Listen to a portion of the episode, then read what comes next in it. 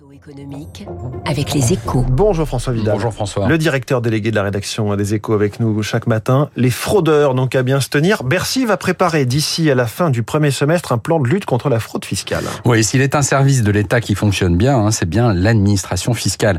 Depuis des décennies, elle ne cesse de se réformer sans perdre son efficacité, bien au contraire. Pour vous donner une idée, François, sur les 12 dernières années, ses effectifs ont été réduits de 30%, passant sous la barre des 96 000.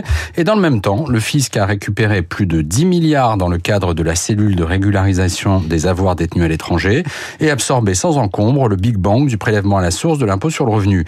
L'ambition de Bercy, euh, cette fois-ci, est de s'attaquer à deux foyers de fraude particulièrement actifs, la fraude à la TVA et la fraude sociale. Deux domaines dans lesquels les estimations les plus variées euh, circulent euh, sur les montants. Oui, y compris au sein de la sphère publique. Hein. Selon un rapport parlementaire de 2019, la fraude sociale représenterait entre 13 et 45 milliards d'euros. Autant dire que la seule certitude que l'on ait, c'est qu'elle existe et qu'elle est très importante. Pour s'y attaquer, le, ministre des Comptes publics, Gabriel Attal, compte beaucoup sur le big data, c'est-à-dire le croisement des données issues de plusieurs sources.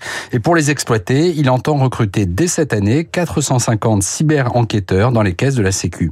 Même chose du côté de la fraude à la TVA, hein, estimée à 23 milliards d'euros, où la facturation électronique entre entreprises permettra d'automatiser les contrôles dès 2024. En clair, c'est une utilisation intensive des nouvelles technologies qui va permettre de combattre ces fléaux. Un choix qui tranche avec le retard accumulé en la matière dans d'autres administrations et qui devrait servir de modèle à la modernisation de l'action publique, souvent évoqué ces 15 dernières années et toujours reporté. Merci François Vidal. La une des échos, j'en parlais à l'instant, hein, l'épargne, la nouvelle donne, avec les taux respectivement du livret A et de l'assurance vie qui montent. Et donc il y a ce match entre les deux placements préférés des Français. Ça dépend quels critères vous prenez. Il est 7h12 dans un instant, la réforme des retraites.